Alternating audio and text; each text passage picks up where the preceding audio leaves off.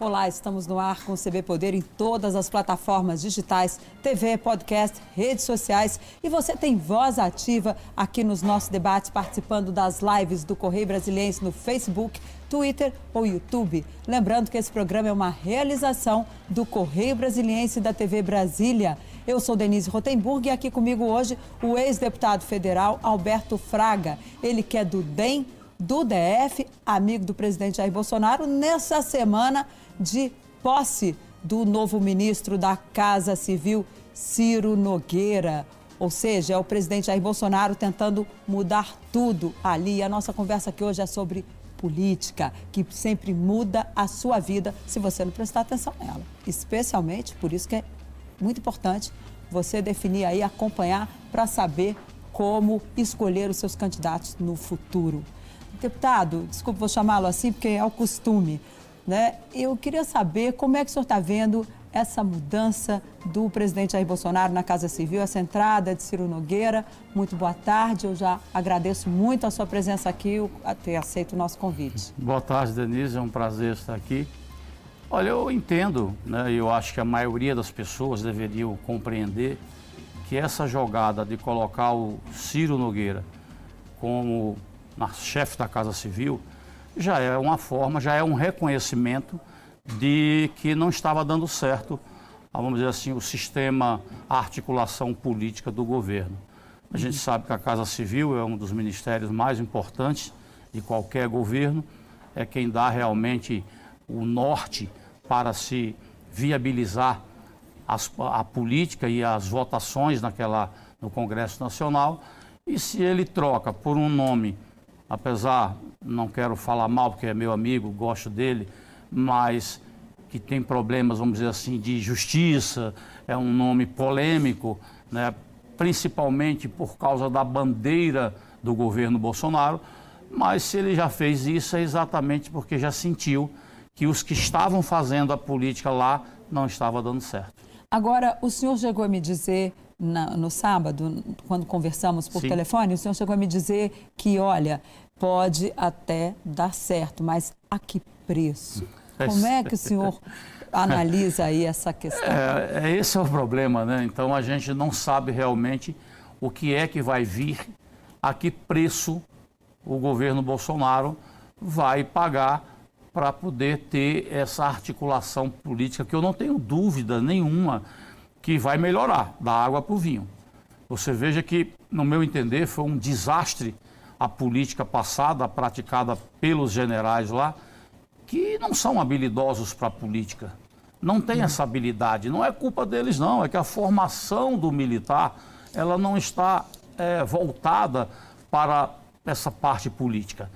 Então, eu acho que só o tempo é que vai responder essa dúvida e essa pergunta que muita gente Falta, o senhor fala em falta de habilidade. O senhor poderia explicar melhor, até para o nosso telespectador poder entender como é que é isso? O que, que é uma falta de habilidade? O que, que um coordenador político precisa saber que os generais não estavam dando conta? Por exemplo, todo mundo sabe que os políticos dependem das emendas parlamentares. São através das emendas parlamentares que os políticos voltam às suas bases para cumprir os, os compromissos de campanha. Então, é importantíssimo mas essa, essas essa... emendas elas são liberadas automaticamente Sim, hoje, né? É, hoje, hoje, é, hoje é impositiva, mas nem tanto, né? Muitos lá não conseguem fazer as emendas é, serem liberadas, empenhadas e liberadas. O que acontece é que eu recebi muitos, muitas reclamações de amigos dizendo que o general chegava para o deputado e dizia assim, ó, se você não votar nessa, nessa, nesse, nesse projeto, nós vamos cortar a sua emenda. Quer dizer, isso é falta de habilidade. Quando um político jamais chegaria para o outro político dessa forma. Olha, nós precisamos, o governo precisa do seu voto. Né? Há uma forma diferente de pedir um o voto. cortejo aos congressistas, é exatamente, é isso? O cortejo é aquela história. Se vier né, com, com jeito, é, de forma, vamos dizer assim, amigável, amistosa, leva tudo. Na marra não leva. E é o que acontece hoje. Eu acho que a base hoje do governo federal no Congresso, ela não é consolidada. Até mesmo porque ela foi adquirida, ela foi alcançada à custa de muito dinheiro. de emendas, emendas parlamentares. Eu passei 20 anos naquela casa, Denise. Eu nunca tive 5, 6 milhões de emenda. Tem deputado de primeiro mandato que recebeu 40 milhões de emenda. Tem prefeitura aí que está devolvendo dinheiro porque não tem projeto.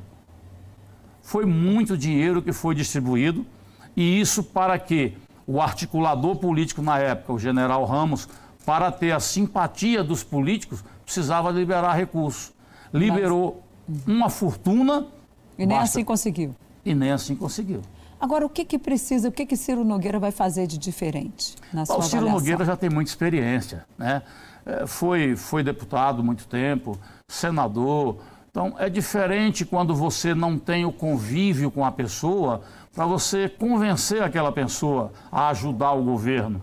Então, quando existe a amizade, quando existe esse tipo de relacionamento, as coisas acontecem, fluem com mais, com mais rapidez e com, mais, com maior sucesso.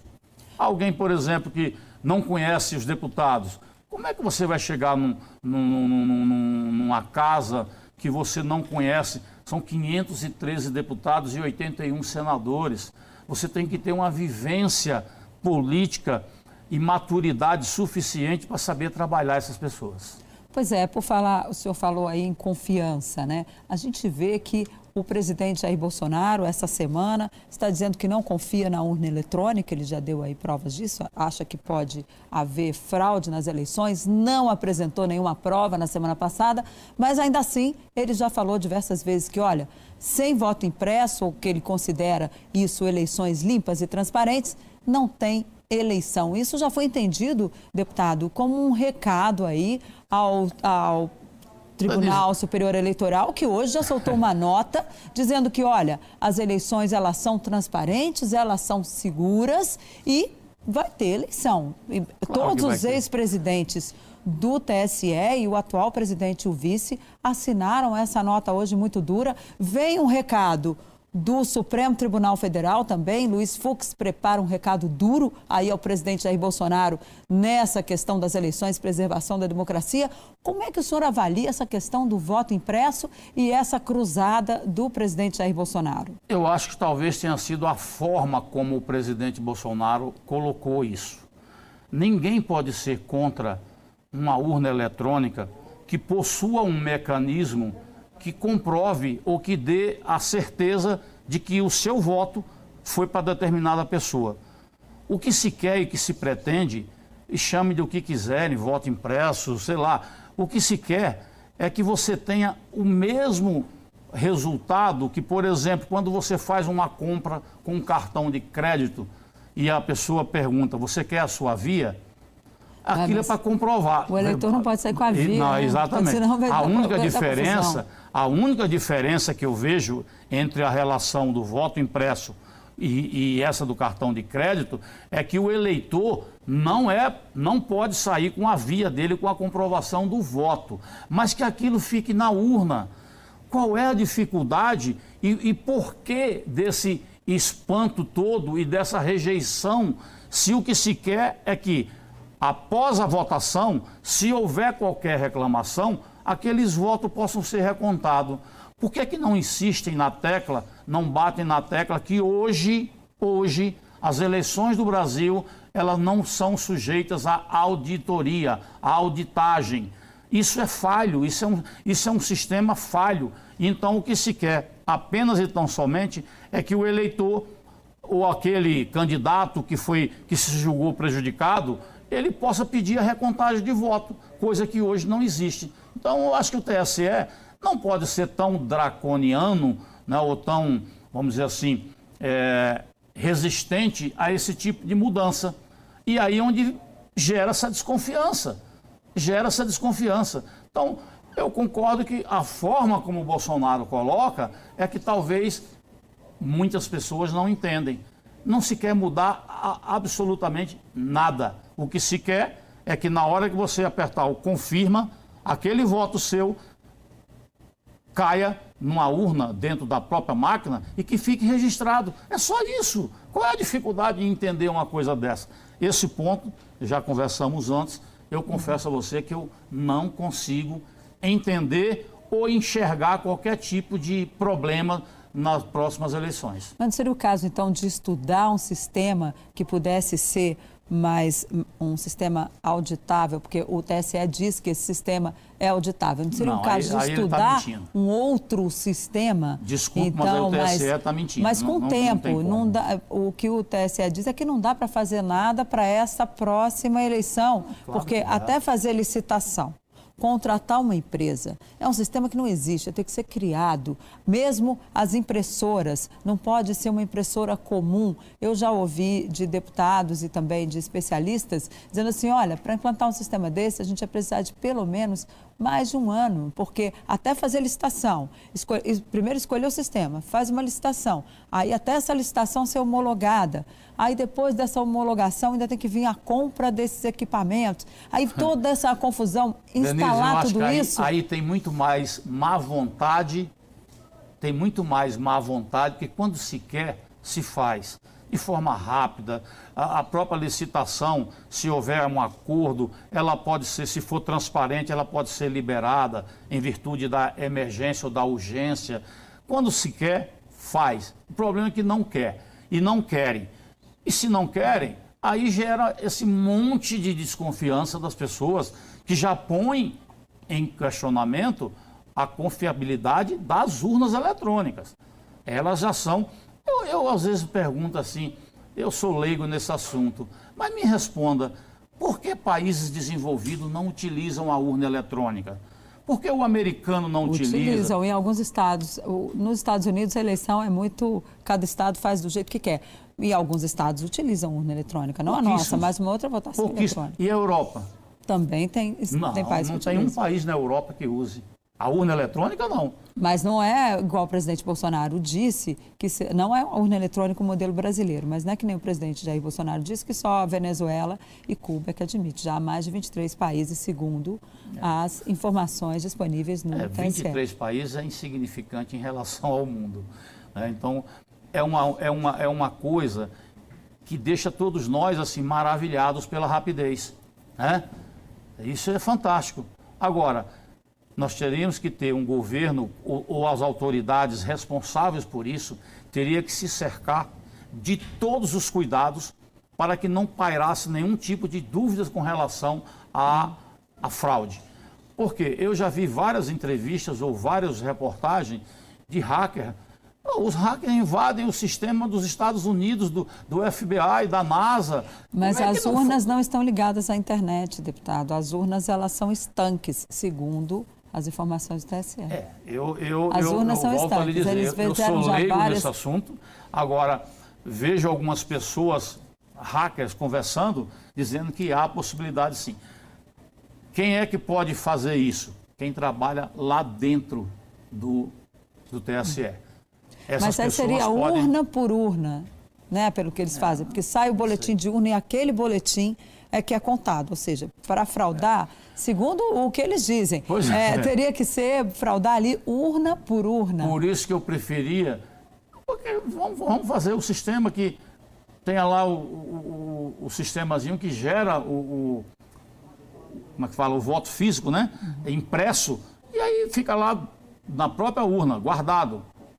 Se não tiver de reclamação, dúvida- em caso de dúvida, tem, tem como auditar.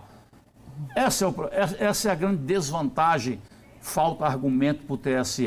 É, eles dizem Não que tem. o voto impresso também pode surgir aí, na hora de recontar, surgir um voto a mais, uma coisa assim que ninguém sabe, enfim, pode. É, é onde pode surgir Não, uma gente- fraude. E a gente sabe que antigamente, nesses interiorzão do nosso país, a gente sabe que. Eu lembro quando eu estava na ativa militar, eu recebia as urnas lacradas, essas urnas dormiam dentro dos quartéis, né, com uma, sobre uma, uma, uma forte um forte efetivo de militares para tomar conta da urna, para não ter problema de fraude. Isso a gente sabe que havia. Agora, não quer dizer também que o sistema eh, eletrônico não seja, eh, vamos dizer, eh, fraudado. Deputado, eu queria entrar um pouquinho na questão aqui do Distrito Federal e do Democratas. O senhor vai ser candidato no ano que vem? O senhor já está pensando? Quais são os seus planos? Olha, eu tenho conversado com algumas lideranças políticas da cidade. Aliás, Nós temos um acordo, então, assim, de estarmos conversando, como, por exemplo, a Eliana Pedrosa, o Alírio, estamos conversando com o Regufe, estamos conversando com, com o PTB, que tem o FAD e Farad. É, nós estamos conversando. Né? Acho que num período de pandemia é muito prematuro se falar em eleições. Vamos esperar outubro. O que eu posso garantir ao governador Ibanês é que essa moleza que ele enfrentou dois anos e meio sem oposição, essa é a verdade, sem nenhuma oposição, fazendo bobagem uma atrás da outra e sem ninguém lhe cobrar, isso tudo, na hora certa, virá à tona e certamente com um grupo de oposição que nós estamos trabalhando para se montar. Agora, ele está muito próximo, governador, do presidente Jair Bolsonaro, né? Se aproximou aí um pouco. O MDB também começa aí, tem a dúvidas, porque um pedaço também está contra o presidente e outro começa a se aproximar. A mesma coisa acontece com o seu Partido Democratas. Tem um pedaço ali, a ACM Neto já disse que o partido terá candidato a presidente da República. Né? E, e tem outros integrantes democratas, Sim. como o próprio ministro Onix Lorenzoni, que vai apoiar a reeleição do presidente. Como é que o senhor fica diante dessa divisão aí do seu partido? Olha, o partido não toma decisão nenhuma essa é a grande vantagem do Democratas em relação aos outros partidos. O Democratas não toma nenhuma decisão sem botar o assunto na mesa e ser discutido com a Executiva Nacional. Essa virtude e esse mérito é do Neto, do ACM Neto. Ele faz isso com muita, com muita destreza e ele ouve todo mundo. Então, a gente sabe que o Onyx é muito ligado realmente ao presidente Bolsonaro, é assim como eu também é, posso dizer que sou, né? embora esse meu afastamento não quer dizer que eu esteja, como foi anunciado, rompido. Não, não estou rompido com o presidente. Eu simplesmente me afastei em decorrência de alguns problemas de ordem pessoal. Eu preferi me afastar, até mesmo para que numa discussão eu não tenha que magoar é, é, o próprio presidente com a minha, vamos dizer assim, com a minha mágoa, com a minha angústia, com a minha, com a minha, com a minha situação emocional. Por isso que eu preferi me afastar. Agora, que eu acho que o Democratas deve caminhar até mesmo para apoiar. Nós temos dois nomes que podem ser candidatos a presidente da República. Né? O Mandetta Rodrigo Pacheco, e o Rodrigo Pacheco, presidente do Senado. Presidente do Senado e o próprio Mandetta. São dois nomes que, quer queira, quer não, não tem hoje a mesma densidade política do, dos dois que estão aí polarizando e que eu acho que essa polarização vai ser ruim, né? vai ser ruim. Então, muita gente já pensa numa terceira via e se essa terceira via se consolidar, não sei não, vai ficar difícil para tanto o Lula quanto o Bolsonaro. O senhor vai apoiar o presidente Jair Bolsonaro? Olha, se for contra o PT, eu apoio de olho fechado, né? Então, a minha situação, eu claro que eu quero que o governo Bolsonaro dê certo, mas não posso deixar de externar a minha insatisfação com alguns, algumas coisas que foram feitas no governo. Por exemplo? Por exemplo, a demora na vacina, na aquisição da vacina. É, por exemplo, é, muita gente que, se, que, se, que está perto do presidente é, não era, não, não trabalhou para o presidente, não foi para a rua enfrentar a, a, a, a população para pedir voto para o presidente. E essas pessoas é que estão lá do lado dele, infelizmente. O próprio Ciro Nogueira não foi, né? Estava apoiando o PT. Não é só. Nossa, o Ciro é o último exemplo, mas tem muita gente. Né? Eu acho, você acha que esses militares, que os generais foram pedir voto para o Bolsonaro na rua? Ok, nós voltamos em um minuto. A gente tem que pedir um intervalo, mas a gente volta rapidinho. Não saia daí que vamos ver aqui o que, que ele vai dizer sobre esses militares que não pediram votos para o presidente Jair Bolsonaro. Aí, ó. Fica com essa frase do deputado que a gente volta aí em dois minutos.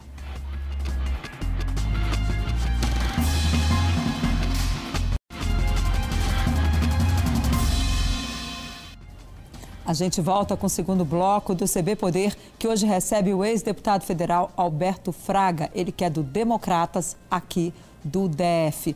Deputado, nós encerramos o bloco anterior, o senhor dizendo que os generais não trabalharam por Bolsonaro, pela eleição do presidente. Como é que é isso? Mas militar tem que trabalhar por eleição de alguém? É, deve fazer campanha? Por muitas vezes, no, lá na Câmara, o Bolsonaro reclamava que não conseguia entrar num quartel X porque o comandante não deixava. E, e eu dizia, pode fazer campanha dentro do quartel? Não, não pode, mas pelo menos entrar para visitar. Né? É, aí eu falei, rapaz, não leve isso em conta não, porque eu também era a mesma coisa. Por eu ser coronel, para mim entrar num quartel e, e, e, pedir voto, isso não existe, não deixam mesmo, né? Uhum. Agora, quando se quer, eu digo que os militares são os melhores cabos eleitorais que você possa imaginar. Eu vou falar especialmente os militares estaduais. Você sabe que é bombeiro e policial militar. Que é policial militar e bombeiro militar. Que eles estão na boca de urna. Quem trabalha no Mas dia a dia. Mas pode fazer boca de urna, né? Sim, não estou falando, estou falando que chega um velhinho daqueles, né, uma velhinha. Meu filho, é, é, eu não tenho candidato, em quem que você me aconselha a votar? Você acha que isso não acontece, não? Acontece e muito. É nessa boca de urna que eu acredito. E aí o policial ou o militar ali, ele pode dar uma ajuda. Olha, esse candidato aqui é bom. Isso acontece. Agora, se o mas militar... isso é crime eleitoral, deputado. Sim, é crime eleitoral, mas é que acontece de forma muito natural. É evidente que não é uma coisa é, ostensiva e também o policial, o militar, não vai falar isso de forma ostensiva. Mas eu estou te colocando como exemplo qual é a força desse militar. Uhum. Num momento como esse, ele pode tirar essa dúvida daquele eleitor, né? evidentemente sem ninguém estar percebendo. E você, você sabe muito bem que um militar, quando ele é, ele é um bom vizinho, nas redondezas da casa dele, quando ele vota, ele não vota sozinho. Né? E essa é uma outra coisa. E que eu ia te falar que esses militares estaduais, polícia militar, polícia civil, bombeiro, esse povo votou em Bolsonaro, eu te digo que foi no mínimo 90%. E agora continua votando, senhor? Eu não sei, porque o problema todo é o seguinte: a pergunta é o que é que o Bolsonaro fez para eles até agora? Ué, teve aumento de salário para as Forças Armadas? Não, estou falando militar estadual. Acabei de citar bombeiro, PM, Polícia Civil. Esse, esse segmento, então, foi abandonado pelo presidente na Não sei se foi abandonado, mas ele não fez absolutamente nada. Até agora, ele não fez nada para esse pessoal, que é tão sofrido, que é sacrificado, que votou em massa para ele.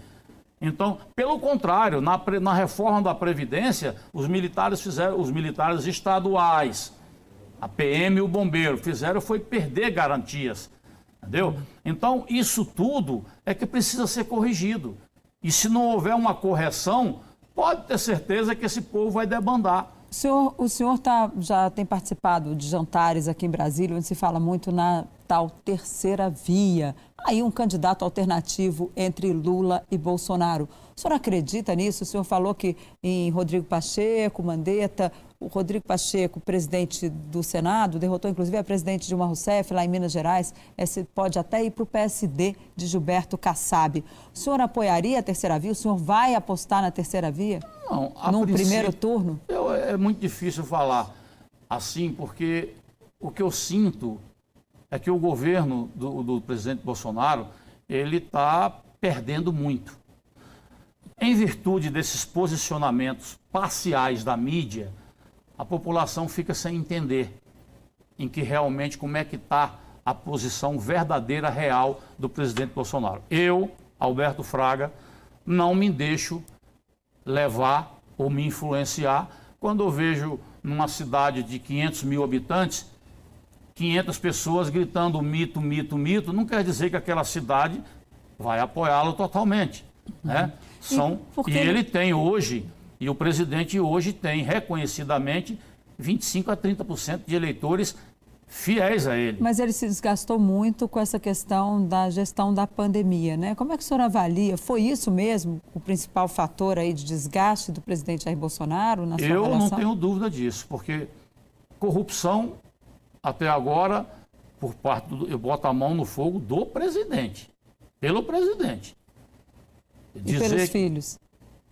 Não, eu não tenho essa liberdade. Eu conheço só assim o Eduardo, né? Mas eu não, não tenho, não posso fazer essa, essa avaliação que eu não tenho intimidade ou convívio com os uhum. filhos.